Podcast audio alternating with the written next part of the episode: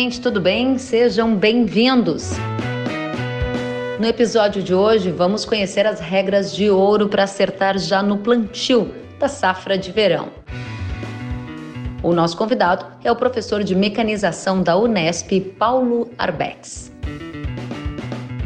Este episódio foi gravado em uma live transmitida via Instagram no dia 8 de setembro de 2021. Se você gostar, compartilhe nas suas redes sociais.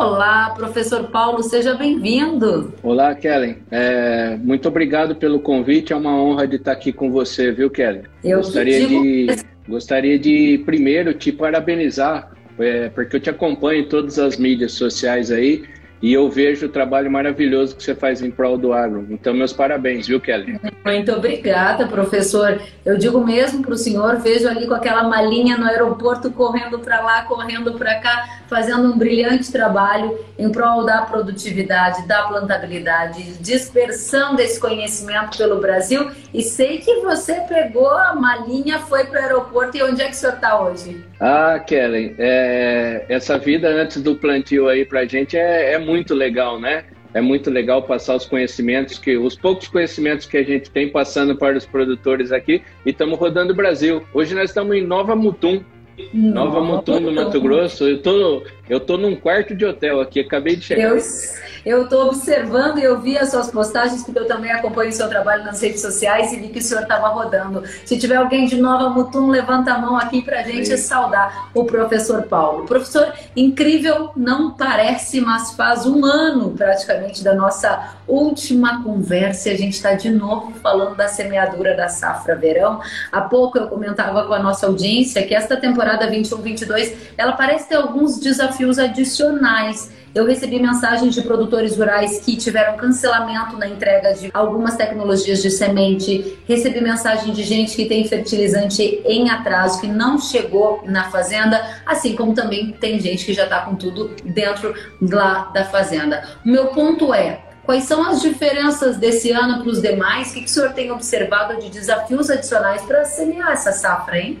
É, excelente a pergunta, Kellen. É, o nosso, o nosso agro, a gente vive no desafio, né? Impressionante como a gente vive no desafio.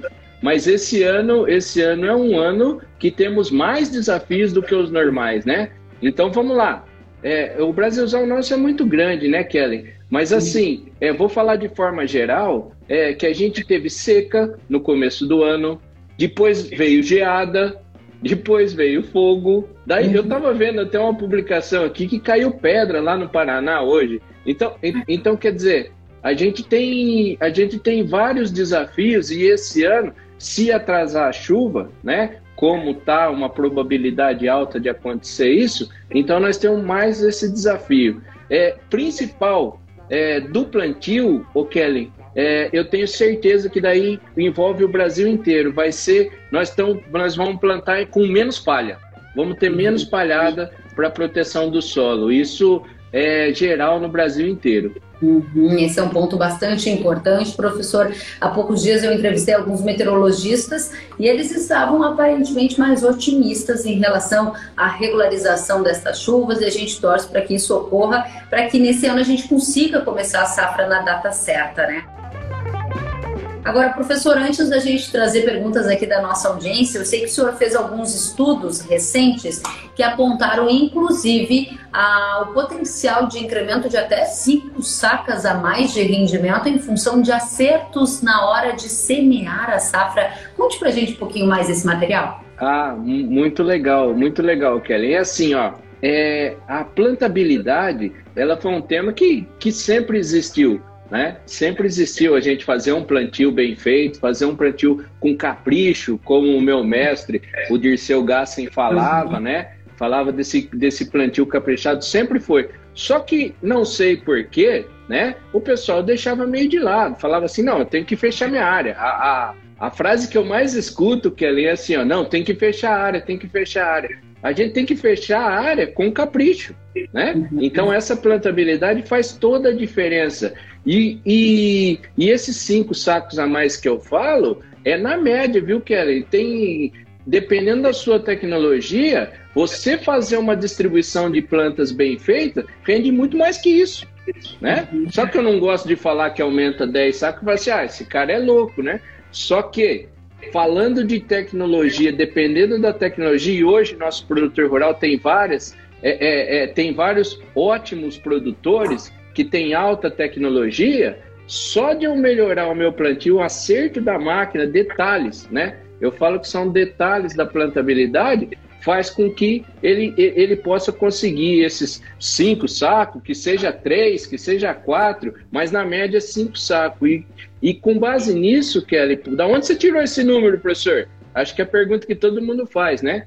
A gente tem um projeto em Rio Verde, até estou vendo o, o, Ivan aqui do Sou Agro, Sim. né? Ele é um grande parceiro. Ivan Bruxelles, seja muito bem-vindo, Ivan.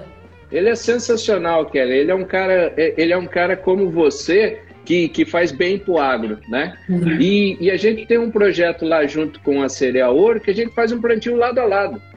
Porque o que acontece? Quando você falava que ia fazer uma live com um produtor aqui, eu tenho, com um professor, eu tenho certeza que o pessoal pensa assim: ih, professor, vem uma coisa acadêmica, vem uma coisa técnica, uhum. e é o contrário. É o contrário. Eu, eu, eu, eu, desafio quem vai mais no campo do que a gente, porque nós estamos todo dia no campo. E a gente fez um lado a lado. O produtor fazia o plantio dele e eu chamei de plantio ouro isso, Kellen. E a gente vai lá e plantou do lado. E na média deu cinco sacos a mais só de pequenos detalhes de acertos na máquina. Foi daí que surgiu esses cinco sacos. Olha, pequenos detalhes de acerto na máquina que fazem a grande diferença. A gente está propondo aqui para nossa audiência conhecer as regras de ouro para acertar no plantio da safra. Você está dizendo para a gente que tem estudos que mostram em média até cinco sacas a mais com pequenos detalhes. Lista pra gente quais são esses pequenos detalhes que fazem grande diferença. Quer ver uma coisa que tudo que é, é, quando, quando eu vou dar um treinamento, Kelly, eu falo assim, eu tenho uma notícia, eu tenho uma notícia ruim para dar para vocês. Todo mundo fica olhando para mim, eu falo assim, eu não vou falar nada que não seja que seja novidade para vocês. Tudo que eu falar aqui a gente já sabe. Quem não sabe que uma boa distribuição de plantas vai acarretar numa maior produtividade, né? Só que às vezes esses detalhes passam despercebidos. Quer ver outra coisa de regulagem de máquina, Kelly? Uma coisa importantíssima, manutenção da máquina. Esse é o primeiro detalhe, né? A gente fala assim, ó, manutenção é importante. Todo mundo sabe que manutenção é importante. Só que às vezes a gente deixa a desejar na máquina. Então eu vou com a minha máquina sem uma manutenção apropriada, o que, que acontece? Eu paro no meio do plantio.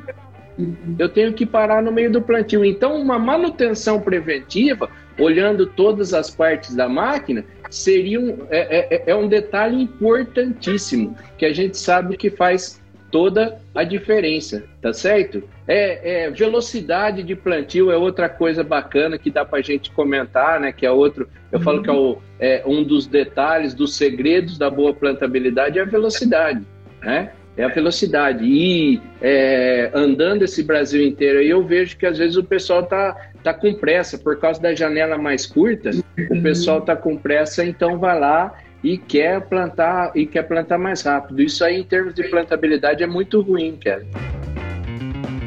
Interessantíssimo. Eu tenho visto aqui os comentários da nossa audiência e estimulo a todos a mandarem mais perguntas. E nós vamos a uma delas. Aqui só quero recuperar, professor, alguns pontos que o senhor trouxe, dizendo então a boa distribuição das plantas, a regulagem e manutenção preventiva das máquinas e a velocidade de plantio. São pelo menos três regrinhas de ouro que contribuem para uma melhor plantação e um efeito potencial de aumento na produtividade. Aí a gente tem uma pergunta aqui da nossa audiência que diz assim: como sincronizar a umidade ideal e a janela de plantio? Casa muito bem com o que você estava dizendo.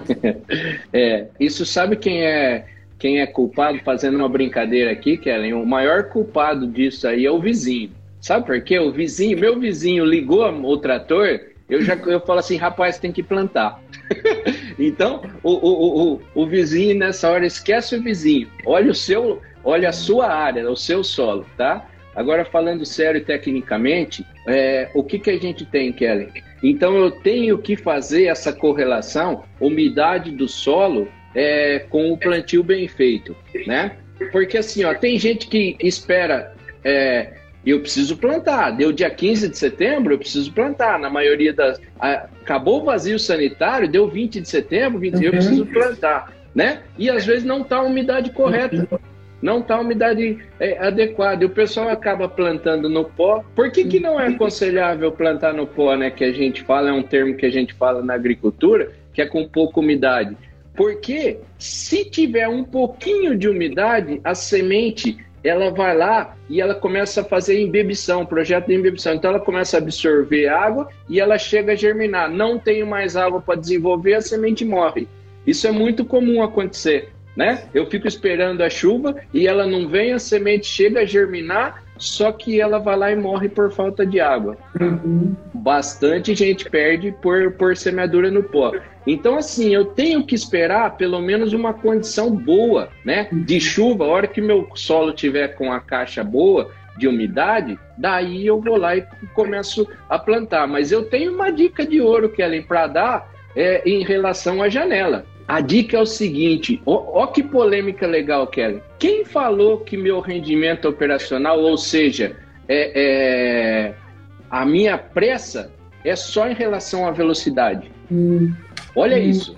Porque todo mundo fala assim: ah, eu tenho que plantar mais rápido, eu tenho que plantar numa velocidade maior para acabar a área antes, né? Sabia que não, Kellen, que não é só a velocidade o fator importante, e sim a eficiência. O que, que é isso que eu estou falando? né? Tem gente que vai lá e quer plantar mais rápido, só que perde em eficiência. Mais uma vez, ó, com máquina parada, às vezes eu tô com a máquina lá e não chegou a semente, né? Às vezes eu vou lá e tenho muitas, eu tenho muitas para a hora para o almoço, eu não aproveito meu dia inteiro. Isso a gente chama de eficiência da máquina. Eu falo assim, ó, comecei a plantar 7 horas da manhã, acabei 7 horas da noite. Quanto que eu trabalhei? Todo mundo fala 12 horas, né? Ah, trabalhei 12 horas. Não é, Kelly. Tempo trabalhado é o tempo que você ficou com a máquina ligada plantando. Isso é eficiência, tá certo? Excelente. Essa, essa é uma dica de ouro, né? Essa é uma dica é. de ouro, porque é. é. um, é um cálculo mental errado que muitas vezes a gente faz. Comecei antes e fui e trabalhei 12 horas, mas quanto tempo a máquina efetivamente trabalhou? Professor, excelente essa dica em relação à pressa e em relação a sincronizar a umidade ideal e a janela de plantio. Eu quero lhe dizer que, assim como felizmente é tradicional nas nossas conversas, nós temos muitas perguntas da audiência, então eu vou trazê-las aqui para todos se sentirem contemplados, tá bom, professor? Claro, Kelly. Fico à disposição. Trazendo então um ponto que era justamente sobre o que o senhor estava falando, o Pedrinho diz: qual a população ideal para um hectare de milho? Muito bom, Pedrinho. Então vamos lá. Isso aí, Pedrinho, vai variar conforme o seu material, tá certo? O híbrido que você vai plantar. Eu vou falar a média. Geralmente, a gente vai de 55 mil plantas até 70 mil plantas, dependendo da, do seu material, do seu híbrido tá certo? Então, quem vai recomendar isso é, é a empresa que vai vender a semente para você. Então, e, e, por que que tem essa variação, Pedrinho? Porque assim, eu tenho plantas que ela abre mais a folha, então eu, eu tenho, eu preciso de menos população. Tem, é, tem variedades que tem a folha mais ereta, então eu vou lá e posso colocar um pouco mais de plantas. A população se dá conforme é, é, a área de cada planta. Por isso que existe população ideal, entendeu, Pedrinho? População ideal conforme a área de cada planta vai explorar ali no solo. Muito bem, respondida a questão do Pedrinho, estou aqui tomando nota e temos a pergunta do Nielson. E ele diz: O que vocês acham desses discos que estão sendo feitos com furacão para melhorar a distribuição de sementes? Disco com, com furacão? É, eu acho que é isso. É, Nelson, se você estiver é. por aqui, diga se eu entendi errado a sua pergunta. Mas só vamos focar então na última parte, professor, sobre a distribuição de sementes. Tem uma regra de ouro em relação a isso? Tem, com certeza, Keren. É assim, ó, explicando o pessoal, nós temos dois tipos nós, do, dois tipos de máquina, né? Dois tipos de plantadeira, de semeadora que a gente tem no mercado. Nós temos as mecânicas e as pneumáticas. Qual que é a diferença entre as duas? A, a mecânica, ela tem o disco dosador, como foi perguntado aí, né? O disco dosador que ele que ele, que ele corre assim horizontal. Então ele vai correndo e vai caindo cada uma semente. Já as pneumáticas, como o próprio nome diz, é, ele é através do ar. Então ele chupa a semente para colar no disco, né?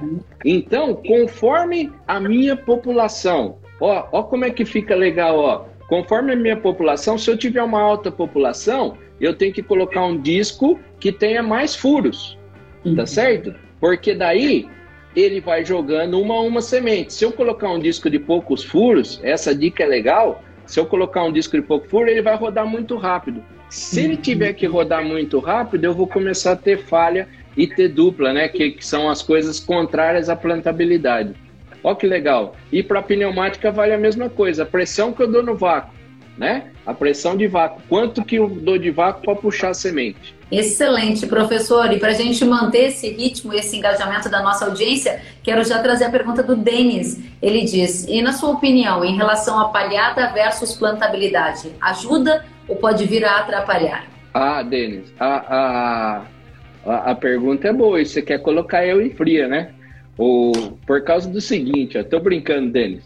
Nunca, nunca colocando eu em fria. Sempre a gente tem que ser a favor da palhada, tá certo? A palhada ela faz toda a diferença. É, a matéria orgânica, matéria orgânica no solo, eu, eu, eu falo, o pessoal fala de sustentabilidade, Kelly. Eu falo assim que o plantio direto bem feito não existe nada mais sustentável na agricultura. Eu desconheço alguma coisa mais sustentável que o plantio direto bem feito, tá? Então, com rotação de culturas, com tudo aquilo, com tudo aquilo que a gente já sabe do plantio direto. Então, a palhada sempre é benéfica deles. Agora, vamos lá eu tenho que falar isso, né? Eu tenho que falar isso. Quanto mais palha, maior o desafio da plantabilidade.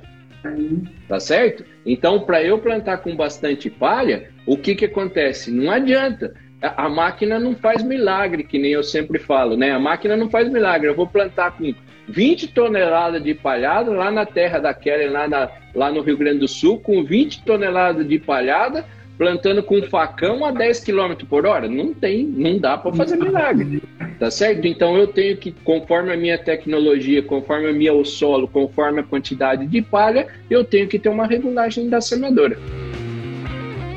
Muito bem, professor, vamos adiante, não vou lhe dar folga não. O Alísio, Bruno Alísio pergunta: rotação de cultura com braquiária e milheto bem manejadas melhoram as condições de semeadura? Ó, esse é um grande amigo, viu, Kelly? O, Bru, o, o Bruno. É, sabe qual que é a maior satisfação? Só fazendo um comentário, Kelly. Maior satisfação nossa, é, nós já fomos na propriedade do Bruno, né? O meu grupo, o GPD, já foi na propriedade do Bruno. Daí ele dá um testemunho que aumentou é, é ele falou um número lá que, que, que, que, que é uma coisa.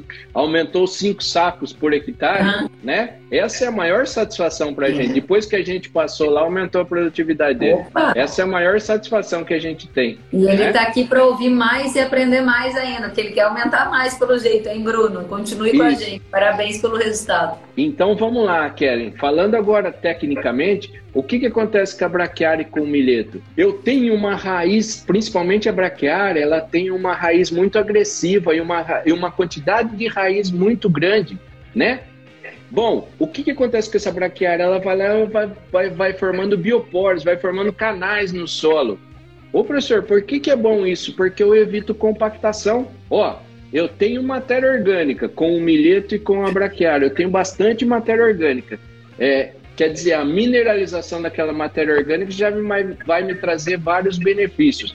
Ainda mais com um sistema radicular, com um sistema radicular fasciculado, né, com bastante quantidade de raízes, o que, que vai acontecer? Eu vou compactar mesmo meu solo. Ó que, ó, ó que coisa legal, né? Em áreas que a gente tem com braquiária aqui, tem áreas que a gente nem mexe mais no solo, o Kelly, por causa desses canalículos que ela forma. Interessante, muito bacana, professor. Tem mais pergunta para você. O Gabriel Silvestrini quer saber como, pode, como ele pode reduzir falhas e sementes duplas. É legal. Ô, ô, Gabriel, esses aí são conceitos de plantabilidade, né, Kellen? Que, é, pelo jeito, o Gabriel já entende, né? Uhum. É, que a gente, o conceito de plantabilidade, a, a definição é assim, ó. E eu tenho espaçamentos entre sementes, tá? Uhum. Então, se eu tenho um espaçamento uniforme entre uma semente e outra, imagina que eu fosse colocar com a mão assim, ó. Colocando com a mão uma a uma, isso aí a gente chama de espaçamentos uniformes, espaçamentos aceitáveis. Uhum. Quando uma semente cai pertinho da outra, né? Que é o que eu não quero, isso aí a gente chama de duplas, uhum. né? A gente chama de duplas. E o pior dos mundos, Kellen, é quando eu tenho assim, ó, é para eu ter três sementes aqui, ó. Uma aqui, uma no meio e outra aqui. Se eu não tiver essa do meio, eu tenho uma falha, um espaçamento falho. Uhum. Ô, professor, mas o que que tem, o, e o que que interfere na produtividade isso? Quando eu tenho duplas, né? Quando eu tenho duplas, é, é muito fácil. As duas vão nascer junto, vão emergir junto, né? Começa a competição. Então sempre uma ganha, né? Então eu vou ter uma planta dominada que ela vai ficar para baixo. Quando eu tenho duplas, eu sempre tenho uma planta dominada. Além disso, eu estou colocando semente a mais. Então estou perdendo que ela não vai produzir o que era para produzir. E por que que eu não posso ter falha, professor? Ué, cada semente que ficou sem colocar é uma planta a menos de produção. Então, na média, a gente tem, ó, faz a conta, Kelly. Na média, né? A gente tem cada semente de milho que eu coloco, que eu deixo de colocar, é 200 gramas de grãos que eu perco. São 200 gramas de grão que eu perco. E cada, e cada sementinha de soja que fica sem colocar vai dar de 16 a 20 gramas a menos ali. Olha que loucura. Né? Professor, né? assim, como que a gente reduz essas falhas e evita essas sementes duplas? Porque a, o efeito delas já se mostrou bastante danoso, o senhor acabou de nos explicar. Como a gente faz para reduzir a falha ou evitar a semente dupla? Perfeito. Isso tudo é regulagem de máquinas, Kelly. Uhum. Isso tudo eu vou reduzir duplas e falhas fazendo regulagem de máquina. Primeiro, o que, que eu vou, vou, fazer? Ah, fiz a manutenção correta da minha semeadora, então já é um meio caminho andado. Daí eu vou para o dosador. Eu vou para o dosador tá colocando uma a uma semente, tanto no meu disco horizontal lá que eu falei anteriormente, como nas pneumáticas, a primeira coisa que eu, venho, que, que eu falo é isso. Tá colocando uma a uma? Isso a gente chama de singulação, Kellen. Tem que ser singular, tem que colocar uma a uma. Se tem um disco que ele está maior que a semente, por exemplo, o orifício dele está maior que a semente, eu não estou colocando uma, estou colocando duas. Em consequência, eu vou ter uma dupla, tá? Então, como é que eu diminuo dupla? Escolhendo o disco correto e o anel correto no, no dosador. Se eu vamos para as, as, as avacas pneumáticas, se eu colocar se eu colocar um vácuo inapropriado, menos vácuo, ele vai deixar de puxar aquela semente. Cada semente que ele deixou de puxar, é uma falha. Daí eu vou lá e aumento demais o meu vácuo. Aumentei demais o meu vácuo, ao invés de puxar uma, ele puxa duas. Daí vai dar dupla. Então a regulagem do vácuo nas pneumáticas é, é, é uma das coisas principais também. Professor, eu sei que a última vez que a gente conversou, o senhor me falou sobre a demanda que o senhor estava observando para a regulagem dessas máquinas e até o senhor, na ocasião, dividiu com a gente alguns casos que eram bem comuns de erros simples que afetavam nessa plantabilidade. O senhor tem rodado muito o Brasil, tem alguma situação é, curiosa ou simples na regulagem de máquinas que aconteceu e que o senhor pode dividir conosco para talvez evitar que outros cometam o mesmo deslize? Olha, pergunta excelente, Kellen. Vamos lá. Primeiro eu vou falar o seguinte eu vou falar uma coisa: o supervisor, o gerente, o dono da propriedade, ele conhece a máquina. Só que quem que está na linha de frente, Kellen, é o operador. Nem sempre, nem sempre é o dono da propriedade, nem sempre. Então, e principalmente em, em grupos maiores, a gente tem os operadores. É esse cara que nós temos que treinar, Kellen. Entendeu? A hora que eu falo que uma das um, um dos, do, dos segredos da plantabilidade, que você pode anotar junto com os uhum. outros aí, sabe qual que é? É a capacitação e treinamento dos operadores. Porque uhum. quando eu sei o que eu estou fazendo, eu erro muito menos. Quer ver uma coisa? E daí vou, agora eu vou, eu vou no detalhe do detalhe, hein, Kelly? Para quem Por planta favor. sabe disso. Para quem planta sabe disso. Você falou para dar uma dica que aconteceu. Teve uma, é, é, é, teve uma inovação, um disco novo dosador que, que apareceu no mercado, tá? um disco novo dosador, então um dosador um, um dosador já conhecido, né? E aparecer um disco novo para encaixar. Olha que loucura, né? Posso falar o nome, Kelly? Pode, fica à vontade, professor. Tá. Na, nas semeadoras John Deere, daí uhum. que, que a maioria que tem no mercado, apareceu o disco Pro Max. Tem uma escovinha lá dentro do dosador que a posição dela, ela vem de fábrica, essa escovinha, para o disco antigo. Quando eu coloco o disco novo, o que, que acontece? Eu tenho que inverter essa escovinha. Se eu chego, assim, a gente chega numa propriedade, Kelly, fala assim, ô professor, comprei esse disco aqui que falaram que era bom, que resolvia todo mundo, tal, tal, e esse disco é pior do que o antigo. Daí eu já começo a dar risada porque eu sei que é a posição da escovinha lá. Essa é uma das dicas assim mais mais legais que eu vejo né? E por quê? Para quem está entendendo, a escovinha ela é feita, né? É, é para pegar duas fileiras no disco novo, no, no disco antigo. Nesse disco novo da John Deere, né? Ele tem uma fileira só, então eu tenho que inverter a escovinha para pagar, para ele chegar e pegar uma fileira só. Olha só, que coisa mais simples do mundo. Interessante, simples depois que a gente descobre, né? Muito bacana, professora. Obrigada por dividir conosco esses Imagina. casos que podem servir para muitos aqui da nossa audiência. Professor, a gente fala para gente de todo o mundo mesmo. Tem pessoas aqui no Brasil, tem gente no Paraguai, tem gente nos Estados Unidos, e é o caso aqui do Janderson. Ele está dizendo: nos Estados Unidos temos maiores populações de plantas do que em relação ao Brasil. O que influencia nisso? Assim, é, é por isso que eu estou falando que isso aí é melhoramento genético, né?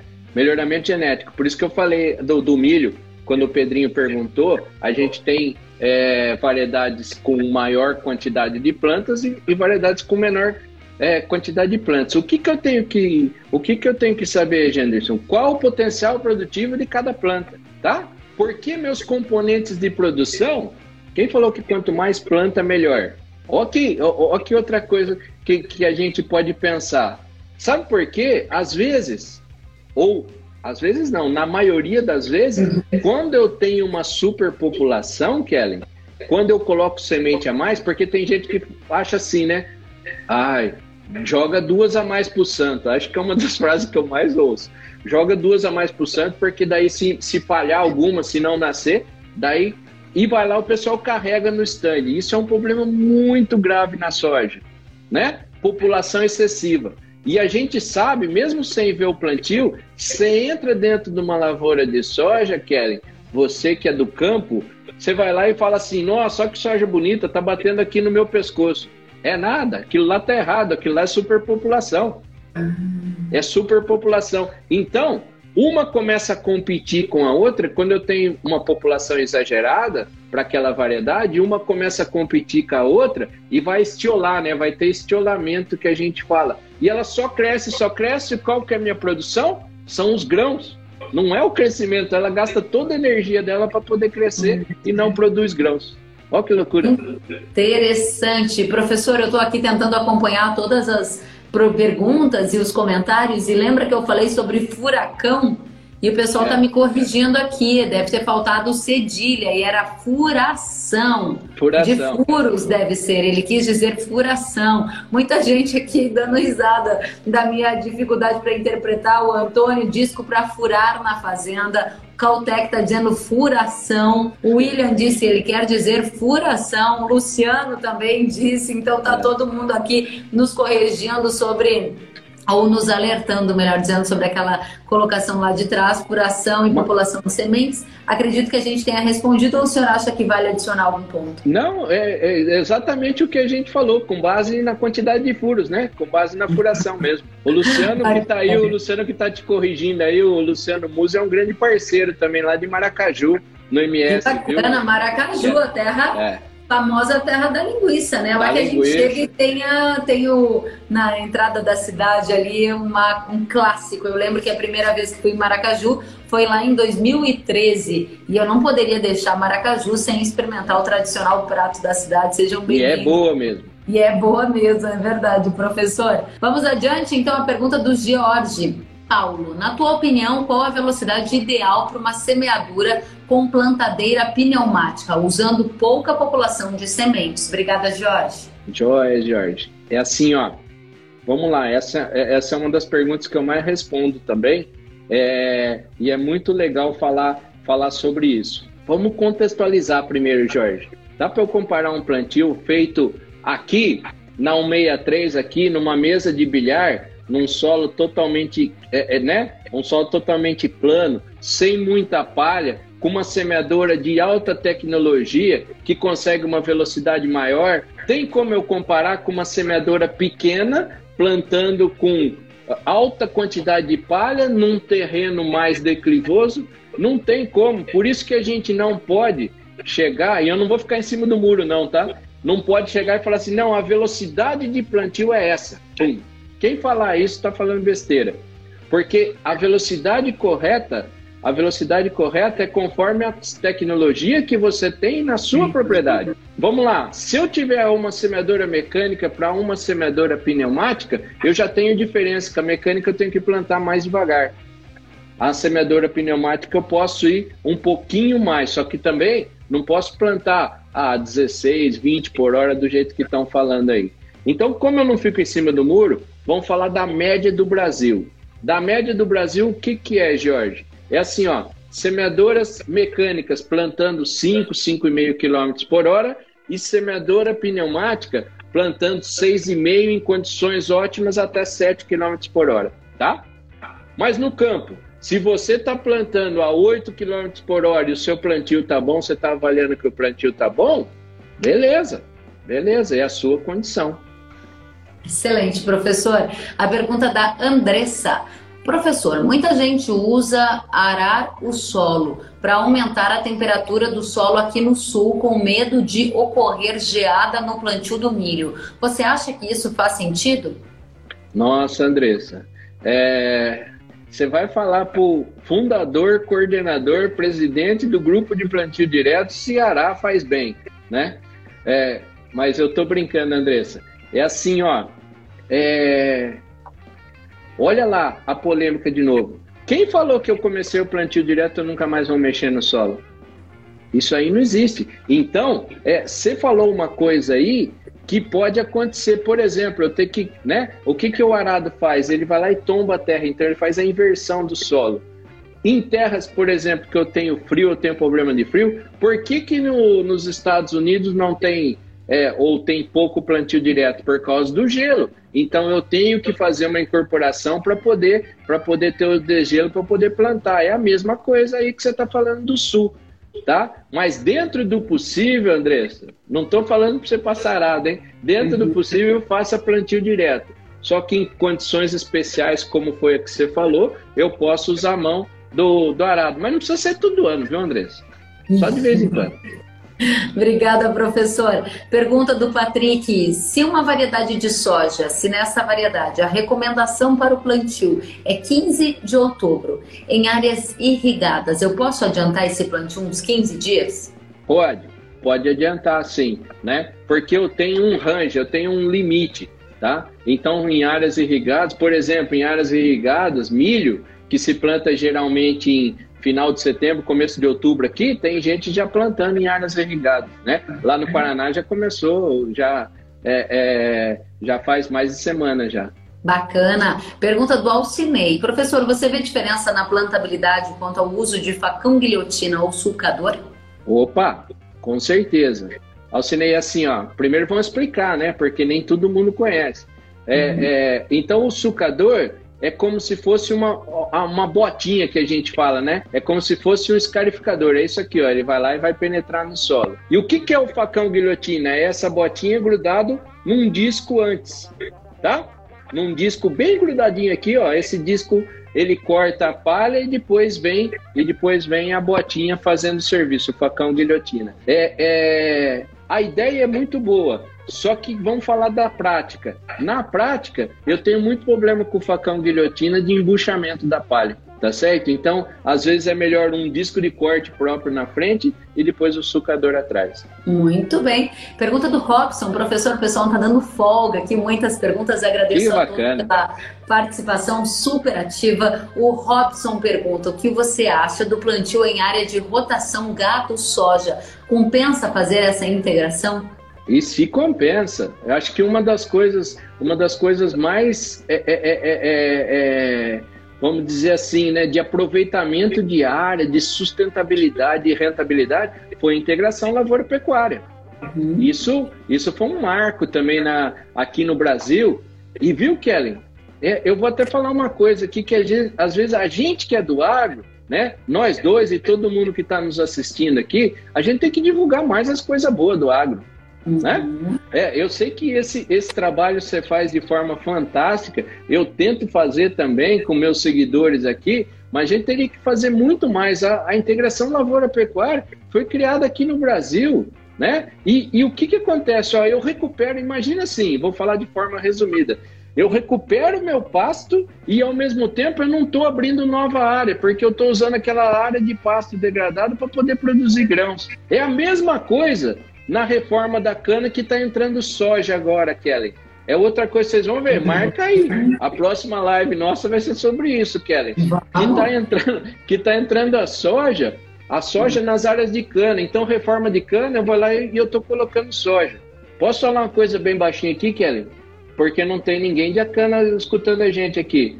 A hora que ele vê o, o dinheiro que dá a soja, a rentabilidade, vai parar de produzir cana e vai pra, produzir só soja. Mas vamos começar a colocar soja na, na, na cana aí. É verdade, professor. Já começou aqui em São Paulo, a gente tem visto muito mais integração cana-soja e é algo bem importante para a gente voltar a conversar assim. Excelente ponto, professor. Fabiano Pomati quer saber. Professor, profundidade ideal do fertilizante NPK 450 kg por hectare? Pergunta ele. Sistema de facão guilhotina ou disco duplo no fertilizante? Disco duplo, disco duplo no fertilizante e profundidade profundidade ideal. Vamos lá, ó, é, essa pergunta é muito boa, viu, Kelly? Sabe uhum. por quê? Porque tem bastante pessoas, né? Bastante produtor já colocando, fazendo adubação a lanço. O que, que é adubação a lanço? Eu aumento, eu aumento meu rendimento operacional. Mais uma vez, janela pequena, eu vou lá e aumento meu rendimento operacional, né? Fazendo adubação a lanço. Porém, o meu solo, ele tem que estar tá com a caixa, ele tem que ter uma adubação de sistema bem feito. Não é assim, ó. Ah, eu vou começar a fazer adubação a lanço agora, eu pego o meu solo tudo é, sem correção e vou lá e coloco o, o fertilizante é, na superfície, porque eu vou ter problema. E é fácil de imaginar, ó, onde que está a boca da planta? Não está na raiz? Se eu colocar o fertilizante aqui em cima na superfície, o que, que acontece? Até o fertilizante descer na boca da planta lá, ela vai ficar passando fome? Tá certo? Então, a posição, o conceito básico da agronomia, o que, que é? O fertilizante 5 centímetros ao lado e abaixo da semente. O que, que é isso, turma? Isso aí nada mais é o conceito básico, básico, básico da, da, da agronomia. É para poder, a hora, que a, a hora que começar a sair as raízes, ela já ter acesso ao fertilizante. Excelente, professor. Eu estou aqui tentando acompanhar todas as mensagens e ainda sobre o nosso tópico anterior, a questão da cana e da soja, eu estava buscando na minha mente a palavra e eu vi aqui o comentário do João Victor Sabino, ele está dizendo a famosa meiose, né? Meiose. Campos também comentou dizendo que o amendoim está entrando forte na cana também e você tem razão, William. É uma outra situação que a gente tem acompanhado. Professor, Olha. o senhor tem fôlego para mais algumas perguntas? Ô Kelly, pelo amor de Deus, agora eu tô, eu tô à disposição aqui, ó, mais de 240 pessoas aí, né? É, Muito legal. muita pergunta, professor. O Murilo Leite quer saber, o senhor acredita que a inoculação via suco de plantio contribui para a melhora da plantabilidade e como? Ô Murilo, vamos lá. É, melhora, melhora a plantabilidade, é, vamos falar em alguns aspectos, mas nós temos que. Qual que é o primeiro aspecto que a gente tem que ter? É o aspecto agronômico. Tem um monte de coisa que melhora a plantabilidade. Por exemplo, se eu fizer preparo convencional, melhora a plantabilidade, só que daí não tem palha, tá? Eu quero fazer essa correlação com a inoculação, tá? Primeiro, a inoculação no suco, ela melhora demais, sabe por quê? Porque primeiro eu estou inoculando a, a, a minha, é, é, é, a minha área, o meu suco, eu não estou inoculando só onde está a semente. Tá certo? Então, com essa, se eu fizer inoculação no suco todo ano, isso aí é um grande ganho. É um grande ganho porque o que, que acontece? Estou jogando bactéria lá no meu solo. tá? E isso é importantíssimo para a soja, né? Bom, vamos lá. Então, agronomicamente está correto. Agora, vamos em termos de plantabilidade. É mais correto ainda, porque se eu faço a inoculação antes, a semente, é, vou falar do meu jeitão, tá, Kelly? Ela fica, ela fica mais molhada, então ela não tem fluidez. Com isso, a inoculação no suco melhora demais a plantabilidade. Excelente, seu jeitão é jeitão claro, que todos nós entendemos, isso é muito bacana. Professor, o Rogério Inoue, consultor que já esteve aqui comigo também. Rogério, obrigada pela companhia e ele pergunta para você. Peraí, vamos ver aqui. Qual a sua opinião sobre o plantio de fertilizante no final da entre safra e o plantio das sementes na janela ideal de plantio? Vale a pena o ganho operacional do plantio na época chuvosa? Sim, sem dúvida, Rogério. Assim, desde que eu faça de forma assertiva. Isso aí é o famoso adubação de sistema que a gente conhece, né? O que, que é adubação de sistema, Kelly? Antigamente eu falava assim, ó, eu tenho que fazer adubação na minha soja, depois na, na segunda safra eu tinha que fazer adubação no meu milho, e depois se eu tivesse uma terceira safra, eu tenho uma adubação no meu milheto na minha braquiária, sei lá, tá? Hoje não, hoje é adubação de sistema. Eu não tenho mais adubação por cultura. Eu tenho adubação do meu sistema chamado solo. Se eu fizer esse acompanhamento, eu tenho ganhos enormes. Tem gente que tem gente que vai lá e está tendo uma experiência incrível de fazer isso uma fertilidade, né, uma adubação de sistema. Muito bacana. O Agro Simeone está dizendo parabéns, Kellen e professor. Excelente live, linguagem simples, objetiva e aplicável. Show. Que legal. Muito Obrigada, Simeone. A gente fica muito feliz. Essa é a intenção, trazer conteúdos que sejam aplicáveis na vida prática, né? E professor, como a gente prometeu, as regras de ouro, você foi muito mais fundo ainda, trazendo detalhes solicitados aqui para a nossa audiência. E eu queria pedir para a gente fazer um fechamento, listando as regras que são imprescindíveis para um plantio de sucesso, para a gente ter potencial de aumentar a produtividade e as suas considerações para todos que nos assistem. Vamos lá então, Kellen. É, primeira coisa que eu, que, que eu devo fazer, aquela manutenção preventiva que a gente falou. Segunda coisa que a gente deve fazer, capacitação do pessoal que vai estar na linha de frente. Não adianta nada. Eu que mando aqui, eu fico no escritório, eu sei tudo o que acontece com, com a minha soja, se o, se o cara que está lá, que é o comandante, não, não fizer. Então, capacitação e treinamento é, do meu povo. Terceira coisa, terceiro segredo, é, é, é, dica de ouro, né, Kelly? É assim, ó, dessecação e corte da palha bem feito. Então, a palha para ser bem cortada, ela deve estar tá seca, tá? Então tem que ter um planejamento de dessecação antes, tá certo? Depois vamos lá, regulagem da máquina, imprescindível. O que, que cabe na regulagem? Pressão que eu dou na linha, é, quantidade de adubo e de semente que a gente já falou também, dosadores, né? Dosador tanto de adubo quanto, quanto de semente, velocidade de plantio, tá certo? Velocidade de plantio muito importante.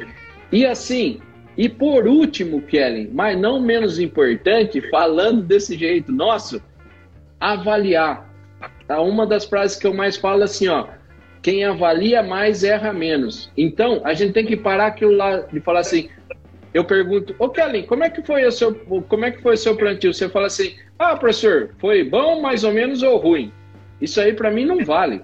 O que vale para mim é como é que foi minha plantabilidade. Ó, oh, professor, eu coloquei tantas sementes por metro, é, na profundidade de tal, chegou com uma população de tal. Daí eu faço uma foto eu faço uma foto do que você falou e falo, ah, então seu plantio foi legal, né, Kelly? Então, basicamente, essas são as dicas aí e gostaria de agradecer imensamente, viu, Kelly? Você sabe que você, é, que nem eu falei no começo, e não é da boca para fora, é, você faz diferença no agro aí, é uma honra estar aqui com você e com todo mundo que nos acompanhou aí.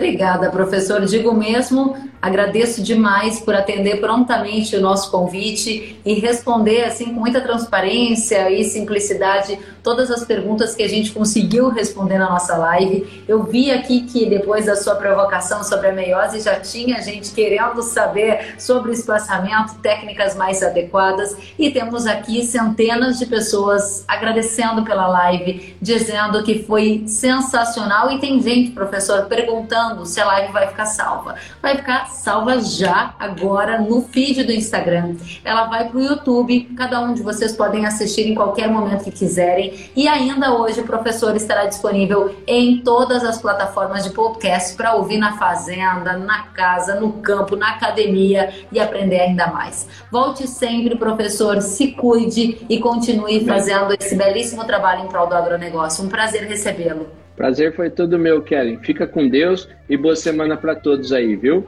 Para todos nós, gente de casa, obrigada, obrigada a todos. Até a próxima. Tchau, tchau.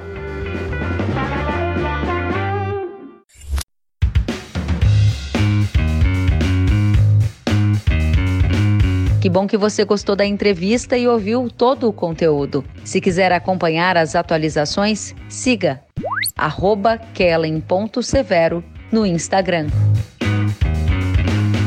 Até a próxima!